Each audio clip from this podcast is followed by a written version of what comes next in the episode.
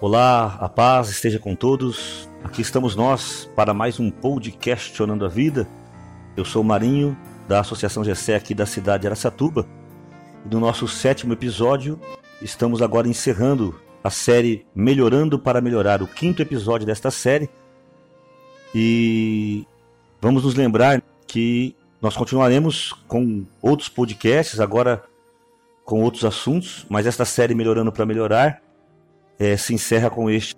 Lembrando que nós começamos melhorando a nossa vida para melhorar a vida dos outros, e depois nós estamos nos lembrando que mesmo que eu melhorasse a minha vida para melhorar a vida do outro, eu precisava de começar a aprender a viver bem os papéis, que foi o segundo desta série. Os papéis de pai, de mãe, de marido, de esposa, de filho, de patrão, de empregado, de profissional, do que for. Porque vivendo bem o meu papel, eu posso continuar esta caminhada e nesta continuidade eu me entrego e me entregando, eu também posso entregar a vida daqueles que eu amo. Esse podcast da entrega foi muito bem recebido, porque ensinou muitas pessoas que estavam em uma dificuldade, que achavam que tinham entregue a própria vida e não tinham. E foi muito bem recebido, graças a Deus. No último, né, no penúltimo, melhor dizendo que o último dessa série será esse, nós falamos sobre a correção que é necessária, porque quando nos entregamos a Deus, nós nos entregamos com a nossa vida, com os nossos defeitos, com as nossas dificuldades. E aí Deus vai nos corrigindo, nos corrigindo e nos corrigindo. Podemos aceitar ou não. Algumas pessoas aceitam, outras não aceitam. Os que aceitam a correção acabam crescendo ainda mais, melhorando ainda mais, que é o tema desta série, melhorando para melhorar, e aí adquirem essa confiança, confiança, sabendo que tudo acontece para o bem daqueles que amam a Deus. Foi assim que nós terminamos o último podcast. Tudo acontece para o bem.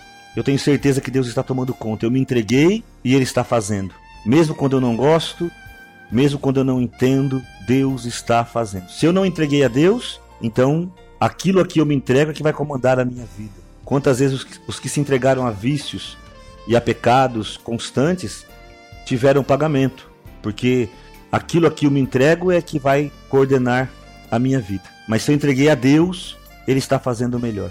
Vimos a diferença entre o que é gostoso e o que é bom. Enfim, se você não ouviu e quiser ouvir os podcasts, estão todos aí disponíveis nesta série. E nós encerramos esta série então agora falando sobre celebrar com gratidão. Gratidão. Ah, que palavra, né? E eu percebo, já iniciando então este novo podcast, eu percebo que dificuldade que nós temos em ter a gratidão. Por que será que temos dificuldade? Eu vou tentar te mostrar isso, talvez de uma maneira meio complexa no começo, mas depois você vai entender bem. Tenha paciência. não desligue, não pare de ouvir. Gratidão, ela só é possível quando eu reconheço que o que eu recebo é graça. Nós temos dificuldade em ter gratidão porque a grande maioria de nós sempre acha que o que nós temos, o que nós somos, é merecimento.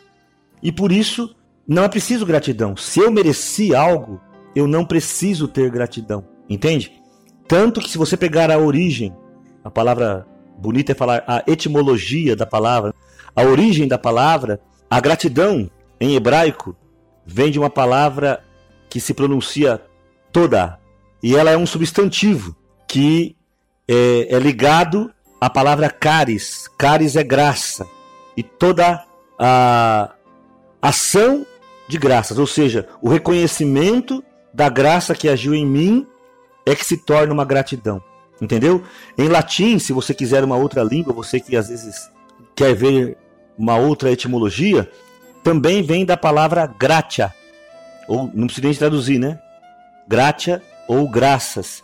Ou seja, gratidão sempre vai estar ligado à graça, ao reconhecimento daquilo que não se merece. E a dificuldade de nós termos gratidão é porque a maioria de nós pensa que nós sempre estamos merecendo. É interessante porque já li várias matérias falando que apesar de todo o esforço, apesar de toda a inteligência de algumas pessoas que chegaram a alguns lugares, Alguns fatores não dependeram dela. Sempre há um pouco de graça. Algumas pessoas podem chamar de sorte, outras pessoas podem chamar de de ocasião, enfim. Mas graça. É, eu imagino a minha vida, né? Você pode imaginar a sua. Se eu tivesse nascido na Síria, se eu tivesse nascido na África, veja, isso não foi uma questão de escolha minha, foi graça. Você pode chamar de sorte, você pode chamar de ocasião, você pode chamar do que você quiser. Aí você vai dizer assim, mas então as pessoas que nasceram lá não tiveram graça? Elas têm a história delas e elas vão ter a oportunidade delas. É importante que isso seja falado. Mas que seria diferente é diferente. A vida delas é diferente, a minha é diferente. O que eu estou dizendo é que muitas coisas só aconteceram na minha vida porque eu nasci aqui, no Brasil, e eu particularmente aqui na cidade de Aracatuba. Mas se eu tivesse nascido na África, a minha graça seria diferente. Teria coisas que eu jamais teria acesso, e teria outras que eu teria acesso porque estou lá. Para cada lugar existe a sua graça, mas não depende de mérito. Na verdade, se você pegar o seu próprio nascimento, 300, 200 milhões de espermatozoides e você nasceu. Se tivesse sido o espermatozoide da sua direita ou da sua esquerda, já não seria você. Então veja, é graça. É graça. Eu só posso ter gratidão quando eu começo a compreender que existe muita graça em minha vida. Existe muito mérito. Não vai ser essa discussão aqui do nosso podcast, tá bom? Não pense você que não existam méritos, que as pessoas não alcançam certas coisas por merecimento, porque estudaram, porque trabalharam, porque se esforçaram. Mas hoje eu estou falando da gratidão. Pelas coisas que você se esforça, você nem é obrigado a ter gratidão. Eu costumo dizer assim: eu posso ter gratidão pela oportunidade do meu trabalho. Isso é gratidão, porque foi uma oportunidade de trabalhar. Mas quando eu recebo meu salário, eu não preciso ter gratidão com meu patrão. Eu trabalhei e recebi. O salário é merecimento, mas o emprego é graça. Entende isso? Podia ter sido outra pessoa, podia fazer melhor ou pior do que eu. A oportunidade é uma graça, o salário é um merecimento. O que é merecimento não é preciso ter gratidão. E agora você começa a entender, talvez com mais clareza, por que, que muitas pessoas não têm gratidão por nada. Não estou nem falando só de Deus. Estou falando de família, de, do próprio trabalho, do lugar onde a gente nasceu, se tivesse nascido em outro lugar, a vida teria sido diferente. Enquanto eu não reconhecer que existe muitas coisas que são graça, que são gratuidades na minha vida, meu coração nunca terá gratidão. Eu sou muito grato pela minha esposa. Ela não é obrigada a ficar comigo, mas ficou. 28 anos já. Sou muito grato aos meus filhos. Um já até casou, mas continuam me amando, continuam convivendo comigo. Isso é graça, eles não precisam mais. Agora é graça. Sou muito grato aos meus irmãos aqui da comunidade, sou muito grato à minha família, né, meus irmãos de família, de sangue, que já fizeram tantas coisas por mim. Um dia eu fui passar um WhatsApp para meus irmãos para falar tudo que tinham feito, eu já, já comecei a chorar, porque é tanta coisa que já fizeram por mim e pela minha família, enfim. A gratidão, primeiro lugar para acontecer uma gratidão, é reconhecer que existe graça. Se você não crê em Deus, como eu já tenho falado quase todos os podcasts, algumas pessoas que me escutam não têm a mesma fé, mas muitas coisas que acontecem na vida da gente, independente da minha fé, elas não têm uma outra explicação que não seja uma gratuidade. Você coloca essa gratuidade, essa graça no mérito de quem você quiser. Para mim é Deus. Mas graça. Aí vem gratidão ao meu coração. Segunda coisa que produz gratidão, eu creio que é muito importante, depois que eu entendo essa gratuidade, essa graça e meu coração sente gratidão, o coração grato só é possível quando a pessoa reconhece que ela necessita dos outros. Não há gratidão também sem o reconhecimento da necessidade. Não há gratidão sem o reconhecimento da gratuidade. Não há gratidão sem o reconhecimento da necessidade. Eu necessito dos outros. Necessito. Eu tenho tido um tratar muito grande a respeito até da minha própria rebeldia, quando eu falava que odiava meu pai. Eu fui percebendo com o tempo que, na verdade, aqueles aqueles momentos de ódio nada mais era do que a necessidade que eu sentia do amor. A necessidade do amor é que me fazia sentir ódio. É meio complexo, mas é real. Necessidade. Como eu não consigo entender que eu necessito dos outros, eu também não consigo ter gratidão. E quando eu falo dos outros, no meu caso e no seu caso, eu creio que a maioria que me escuta como cristão, a necessidade do próprio Deus. Só quando eu comecei a reconhecer a necessidade de Deus é que meu coração foi ainda mais grato. Primeiro, reconhecer que algumas coisas foram gratuidade. Tem coisas que eu não escolho, tem coisas que, desculpa, eu não mereço, tem coisas que eu nem busquei e Deus fez, ou se você quiser chamar de outra coisa, quer chamar de sorte, é problema teu. Mas no meu caso eu creio, Deus fez. Gratuidade. A segunda coisa é o reconhecimento da necessidade. O que me faz permanecer em humildade, o que me faz permanecer amando, o que me faz permanecer pedindo perdão e perdoando, é porque eu sei que eu necessito, eu preciso dos outros e principalmente preciso de Deus. Não tem saída para mim. Se você tem, Deus te abençoe, mas para mim só tem essa. E aí eu posso ter gratidão, né? porque eu sei que eu não mereço e ao mesmo tempo sei que eu preciso. Quando recebo aquilo que eu não mereço, eu só posso encher o coração de graça. Graça. E essa graça, essa gratuidade, pelas coisas que eu tenho, pelas coisas que eu sou, quantas eu não mereço, não mereço. E aí eu posso ter gra gratidão até pelas pessoas, pelo pai, pela mãe. Às vezes você fala assim: ah, mas meu pai me abandonou. Ele te abandonou, tua mãe te abandonou, mas permitiram que você nascesse. Já é motivo para ter graça. Foi uma graça. Eu me lembro que uma vez uma filha falou para a mãe assim: eu estava muito brava com a mãe, mãe, eu não pedi para nascer. E a mãe falou para ela assim: pois é, eu também não pedi que viesse uma pessoa igual você. Mas quando você veio, eu te amei e te amo até hoje. Isso é graça. Porque a gente, quando vai ter um filho, tem uma criança. Nós não sabemos o que será, né? O que, ou, no meu caso, o que já é hoje. E a gente ama. Isso é graça. E talvez você diga, mas minha mãe me abandonou, eu fui criado por um, uma família que me adotou. Graça sobre graça, né? A graça daquela mãe que te teve, daquela mãe, daquele pai que te teve, e que na maioria das vezes, por amor, por amor, te colocou para adoção ou te abandonou. Todas as vezes quase que a gente vê na televisão um filho adotivo, ele reencontra a mãe. E é interessante se você for olhar para todos esses reencontros, não vou dizer todos, mas a maioria dos abandonos foram por amor. A mãe olhou para aquela criança e falou: Eu não tenho condições de cuidar, eu não vou dar conta. Eu, seja por vício, seja por pobreza, seja por violência doméstica, o marido batia, eu não vou dar conta de criar, eu vou deixar ele em algum lugar porque alguém vai criá-lo melhor do que eu. E depois de 40, 30, 50 anos encontra esse filho e chora porque ela vai lembrar daquele dia que foi um dia que ela amou e por isso doou. Então você que é adotado teve a graça do pai ou da mãe que te gerou, teve a graça do pai e da mãe que te criou, da, da maneira que foi possível. E nós católicos temos a graça ainda da nossa mãe Maria Santíssima. É uma benção. Haja mãe. Como é bom, amor de mãe nunca é demais. Então veja, é graça. Essa graça de reconhecer o que eu não mereci me leva à gratidão. Aí meu coração se enche de gratidão. Eu posso olhar para meu pai e para minha mãe com todos os defeitos deles, sabendo que eles lutaram com as armas que tinham. Meu pai catando papel na rua, minha mãe ficando em casa, cuidando daquele, daquela multidão de filhos e, e costurando e cozinhando e ajudando também lá no papel e tudo mais, com as limitações que eles tinham de analfabetismo, pobreza, limitação financeira, os desejos da vida que levaram meu pai a ter até um relacionamento extra com mais quatro filhos, enfim.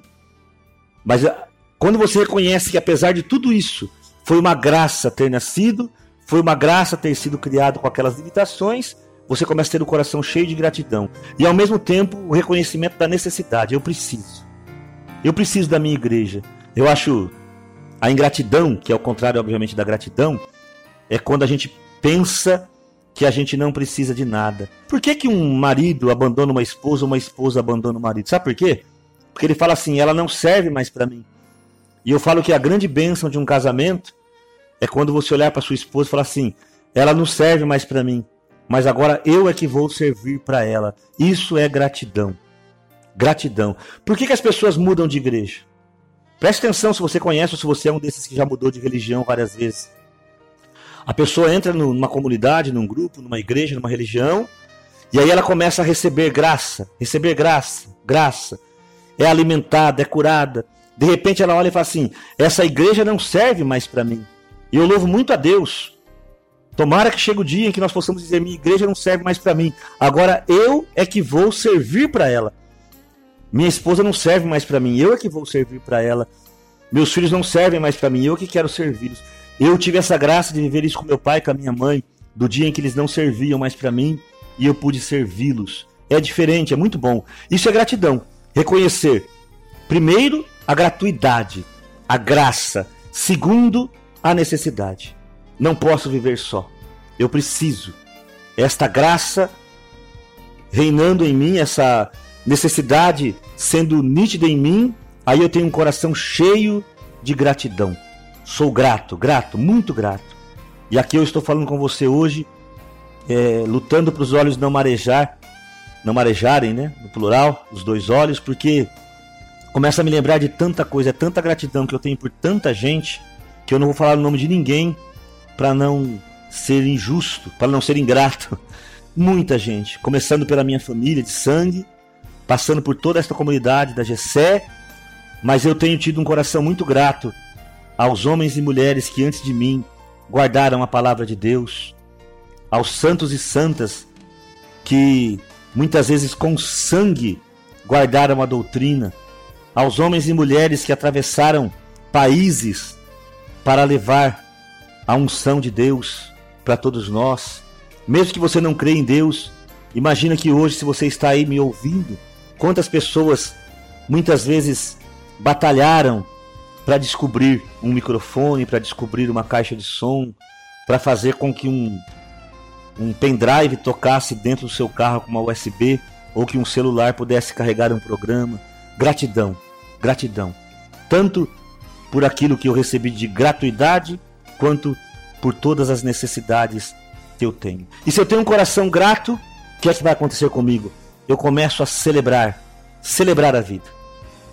O problema de celebrar, se você deixar agora que sua mente monte uma figura de celebrar, eu creio que a maioria vai ter a imagem de, um, de uma pessoa com um copo na mão, de uma pessoa dançando não sei de que jeito, ou de alguém com um sorriso grande, com dinheiro. Celebrar está muito ligado às alegrias passageiras. E é por isso que muitos de nós acaba tendo essa ingratidão, mudando de igreja, mudando de esposa, né? Eu me lembro de um caso de um amigo que conheceu uma mulher mais jovem, sem filho, e que estava com um corpo melhor do que a esposa dele. E ele começou a ter uma. Não chegou a largar nem a ter. Mas ele começou a ter um relacionamento e ele foi conversar com outro irmão, dizendo das belezas dessa mulher. E o outro irmão que conhecia ele e a esposa falou para ele: falou, Olha, sabe por que, que tua esposa hoje está um pouco mais gorda? por causa dos filhos que ela te deu. Sabe por que, que você está um pouco mais cansado com a tua esposa? Porque ela te aguentou durante tanto tempo. E foi falando para ele por que, que aquele relacionamento tinha desgastado. Tinha desgastado porque ela havia se doado para ele, como ele também havia se doado para ela. E com esta pessoa nova, obviamente, parece que vai ser muito melhor, porque você vai apenas se aproveitar dela e ela de você. Acabou a graça, acabou a gratidão, entendeu? Quando não temos a gratidão, então nós começamos a celebrar só momentos. Eu celebro o diploma, eu celebro o aniversário, eu celebro um começo de relacionamento para terminar um outro, eu celebro um trabalho, eu celebro coisas passageiras que muitas vezes até eu celebro hoje e amanhã elas são a causa da minha dor. Quantas vezes a gente celebra a compra de um carro e depois está lá passando a dor de um acidente ou de um roubo ou do, do, do IPVA, do, do imposto que chega sobre nós? Quantas vezes isso acontece conosco? Quantas vezes a alegria de passar no vestibular vem a ser a tristeza do filho depois é, adquirir vícios ou comportamentos que antes não existiriam? Quantas vezes aquilo que eu celebro como algo que parecia bom, porque eu só celebro momentos. Quando meu coração não tem gratidão ou tem pouca gratidão, eu celebro momentos. Eu quero te falar de uma celebração que ninguém vai poder nos tirar. O apóstolo Paulo, Lá em Atos, no capítulo 16, ele está preso. Ele e Silas, Atos 16, e preso injustamente, diga-se de passagem. Ele não foi preso porque era bandido, não foi preso porque roubou, não. Ele foi preso porque libertou uma mulher que estava aprisionada por um espírito. E nesta prisão, diz a palavra, que à meia-noite Paulo e Silas cantavam louvores a Deus. Como assim? Esse texto choca. Como cantavam louvores a Deus? Que gratidão poderia haver Porque toda gratidão me leva ao louvor, me leva a uma atitude de agradecimento. Aliás, a palavra ação de graças vem desta palavra todá. Ação de graças é gratidão, é a graça em ação, né? É a ação em função da graça, melhor dizendo. Como que eles tinham gratidão naquele momento? Porque o apóstolo Paulo não celebrava momentos. O apóstolo Paulo, os outros discípulos, Jesus, e eu espero que eu e você possamos chegar lá. Nós não celebramos momentos. Nós celebramos a vida, mas não a vida da terra, a vida eterna. Esta é a verdadeira celebração com gratidão. Eu tenho tanta gratidão pela graça que me alcançou, porque não fui eu que alcancei a graça, a graça que me alcançou. Eu sempre digo isso, não fui eu que encontrei Jesus, foi ele que me encontrou. E é tanta graça que meu coração se enche de gratidão. E na gratidão eu celebro a vida, mas não esta vida. Aquela vida que Jesus promete em João, no capítulo 10, versículo 10. João 10, 10. Eu vim para que tenham vida e vida em abundância. Algumas traduções falam vida plena, vida cheia, vida eterna. A nossa gratidão vem em função da graça e da necessidade. Quando temos esta convicção de que existe muita graça em nossa vida, repito, não estou dizendo que não existam méritos, muitas coisas são méritos e nós devemos celebrar os méritos. Também podemos celebrar os momentos, é muito bom celebrar os momentos. Celebrar aniversário, celebrar Natal. Não estou dizendo que isso é um problema. O problema é quando nossa celebração só vive disso, só celebramos momentos. O apóstolo Paulo nos ensina a celebrar a eternidade, celebrar a vida, mas a vida eterna, não a vida passageira aqui da terra. Por isso algumas pessoas não conseguem celebrar a velhice. Algumas pessoas não conseguem celebrar a morte, a ressurreição. Algumas pessoas não conseguem celebrar nada. Por quê? Porque elas não entendem a graça. Só podemos entender a celebração da eternidade quando também conseguimos entender que tudo não é nosso, é graça. Algumas pessoas falam: por que, que meu filho morreu? Mas você nunca perguntou por que, que ele nasceu. Por que, que Deus te deu a graça de ter esse filho? Ainda que ficou pouco tempo com você aqui e agora esteja na eternidade. As pessoas sempre querem questionar Deus sobre as coisas que elas não gostam.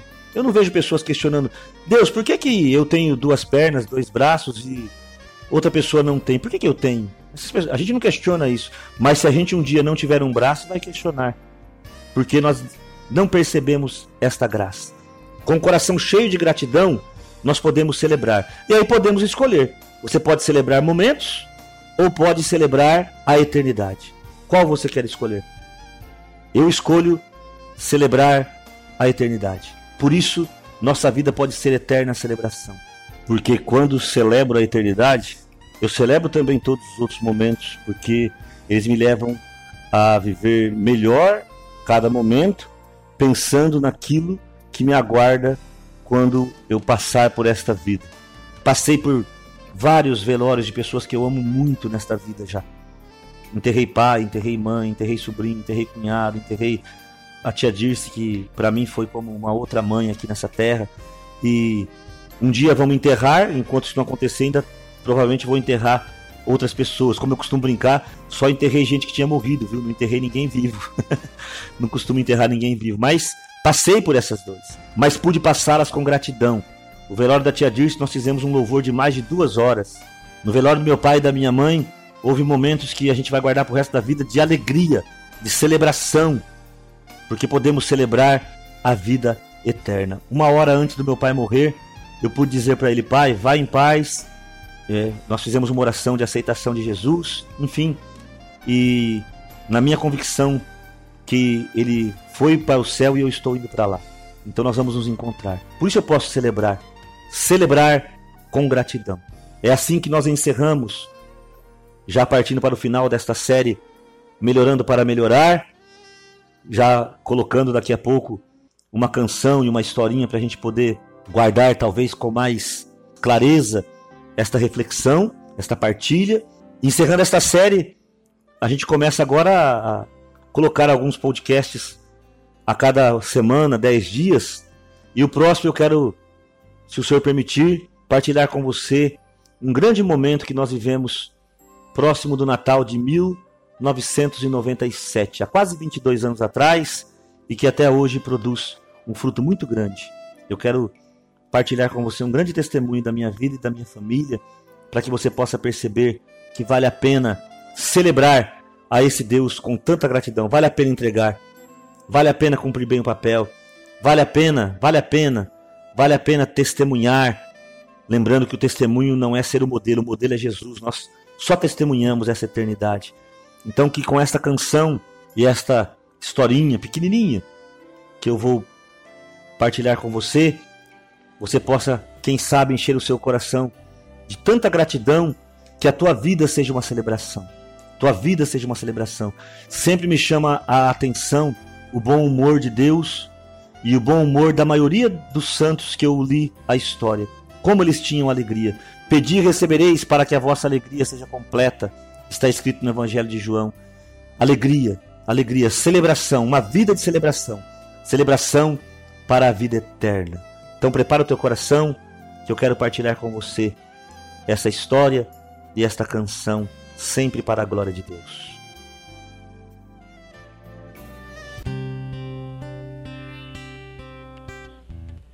E dessa vez eu quero.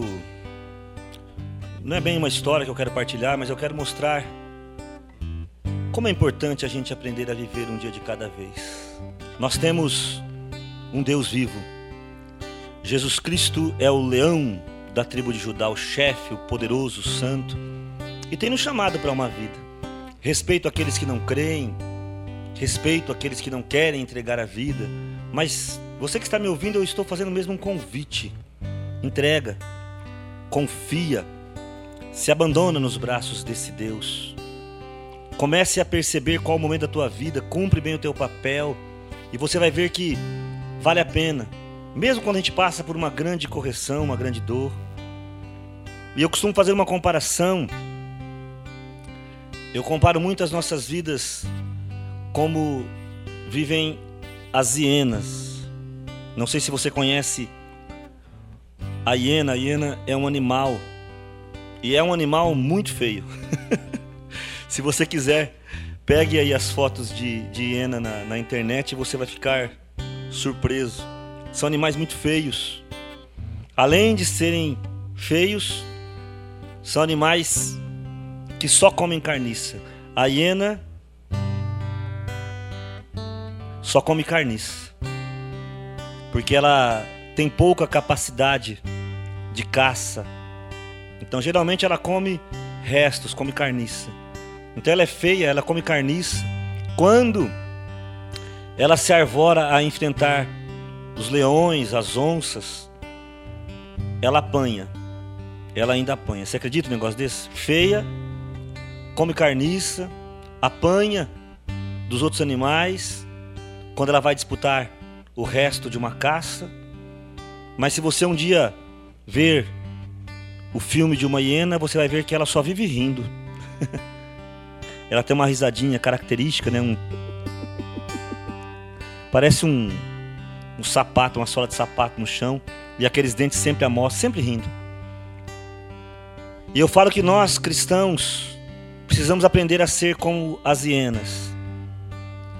Feio, os outros pensam que nós somos feios, somos obras maravilhosas de Deus, então deixa eles pensarem. Às vezes os outros pensam que a gente come carniça porque a gente não não entra em vícios, procura pelo menos não entrar nos vícios, nas brigas tolas deste mundo, nessas guerras de vaidade. Então parece que a gente só come carniça. E parece também que a gente só vive apanhando do leão. Muitas vezes as pessoas confundem os cristãos com tontos, com bobos.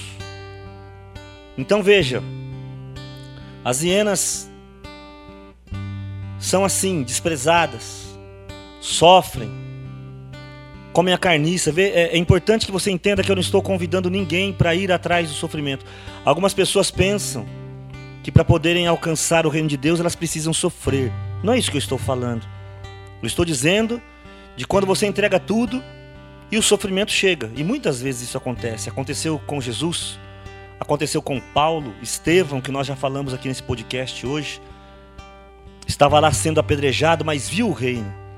Acontece que As hienas, elas riem pelo banquete que elas sabem que vai chegar sem nenhum esforço. Oh, glória, hein? Conseguiu captar agora? As hienas não caçam, mas comem. As hienas são feias para os outros animais, mas são lindas para as hienas fêmeas ou machas, que é o que interessa. O que para os outros é carniça, para elas é banquete. E a não ser quando elas querem entrar numa guerra com alguém mais forte do que elas, elas não precisam apanhar, só precisam aprender a esperar. Este é o nosso chamado. Há um reino para nós. Podemos celebrar, celebrar a eternidade confiantes daquilo que Deus, em Jesus, já fez por nós. Perdoou os nossos pecados, venceu a morte, abriu um novo e vivo caminho, e nós podemos celebrar, coração cheio de gratidão, celebrando não apenas a vida, mas celebrando a vida eterna. Eu vim para que tenham vida e a tenham plenamente, abundantemente, eternamente. Não é um sofrimento, uma dor e nem mesmo a morte. Nada vai poder nos tirar a alegria desta vida, vida eterna desse Deus maravilhoso. E eu quero partilhar uma das primeiras canções que o Espírito Santo me concedeu a graça essa canção aconteceu no momento em que eu adorava profundamente o Senhor, como eu amo o Senhor, como eu amo o meu Deus. E quando eu comecei a perceber que a minha história estava sendo modificada, quando eu comecei a perceber que eu não seria mais obrigado a viver aquela história triste que parece que estava preparada para mim, sem família, vício, doença, achando que já estava terminando a minha jornada, e mal sabia eu que estava apenas começando. E quando o Senhor foi me libertando, na adoração saiu esta canção que eu quero partilhar com você. E eu espero que ela te ajude a perceber quem é este Jesus e como nós podemos celebrá-lo, celebrá-lo todos os dias em todo momento. Cantei esta canção muitas vezes em momentos de muita alegria, quando me casei, quando meus filhos nasceram. Mas com esta canção fui consolado com muita alegria e muita paz. Quando passei pela morte dos meus pais, quando passei por momentos de dificuldade financeira, por abandonos, por tristezas. Me ajudou muito esta celebração da vida, esta declaração de amor ao Deus que tudo fez por mim. Espero que te ajude. Deus te abençoe. Deus te abençoe. A canção feita para o meu Jesus, para o meu Senhor, que eu espero que seja o teu também.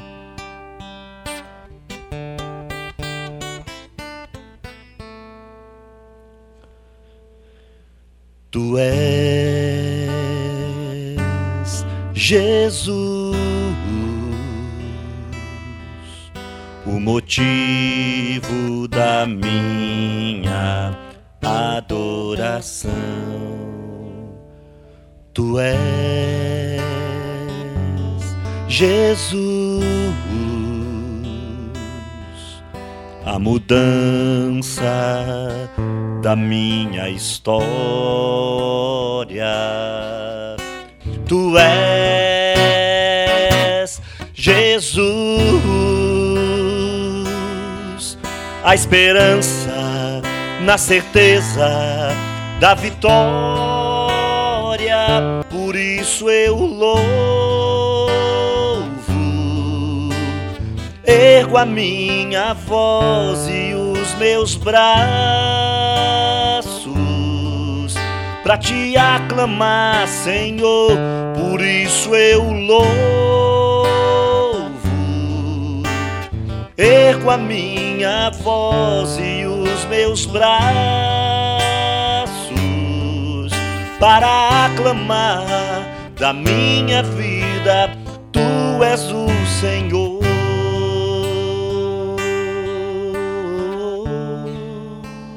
Tu és Jesus, o motivo da minha adoração. Tu és Jesus, a mudança da minha história. Tu és Jesus, a esperança na certeza da vitória.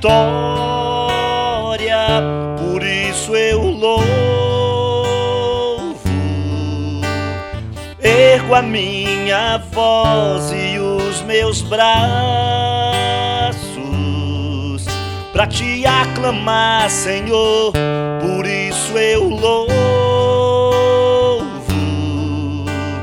ergo a minha voz e os meus braços para aclamar da minha vida. Tu és o Senhor.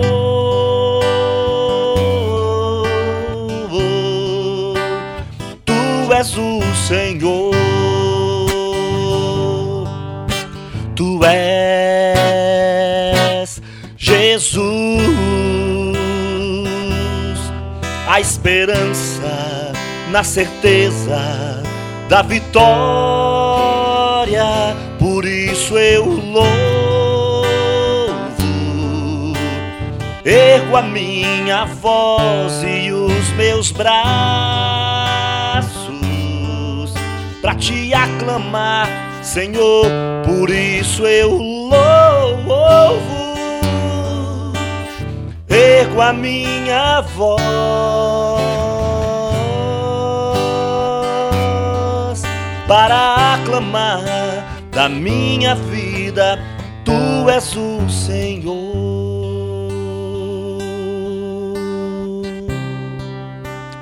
Tu és o Senhor, Jesus. Tu és o meu Senhor.